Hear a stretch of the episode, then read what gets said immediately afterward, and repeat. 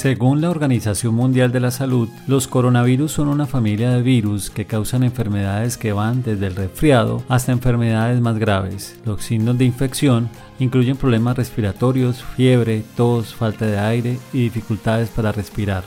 En casos más graves, puede provocar neumonía, síndrome respiratorio agudo severo, insuficiencia renal e incluso la muerte. Por lo general se transmite de una persona infectada a otras personas a través del aire al toser y estornudar.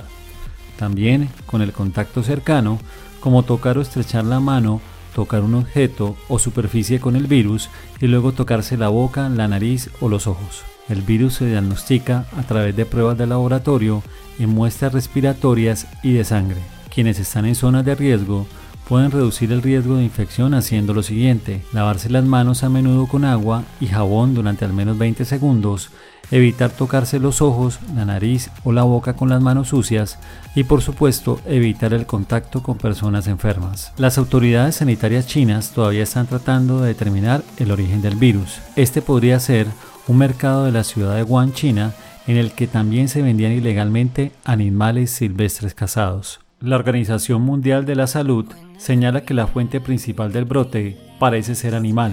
Científicos chinos han apuntado a serpientes como el cray chino o la cobra.